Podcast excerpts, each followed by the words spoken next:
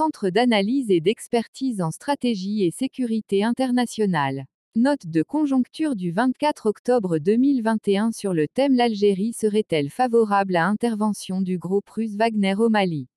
N'oubliez pas de vous abonner pour ne rater aucune de nos prochaines publications.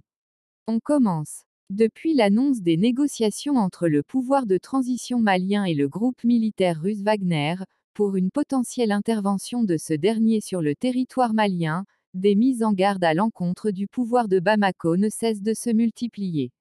Cependant, alors que la CDAO, l'UE et de nombreux autres partenaires du Mali s'opposent à l'arrivée des Russes, l'Algérie dont les relations sont tendues depuis quelque temps avec la France, semble plutôt favorable à une potentielle intervention du groupe russe.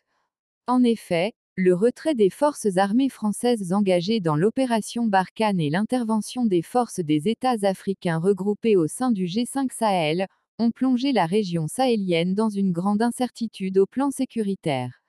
Géographiquement proche, l'Algérie considère le Mali, surtout le nord du pays, comme son arrière-cour.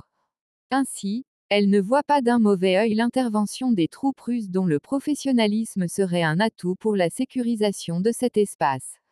Au-delà, l'on ne saurait ne pas prendre en compte les enjeux diplomatiques qui se trament derrière une telle position algérienne, qui profite ainsi du malaise français en Afrique pour davantage fragiliser l'ex-puissance colonisatrice dans un contexte de vive tension entre les deux pays.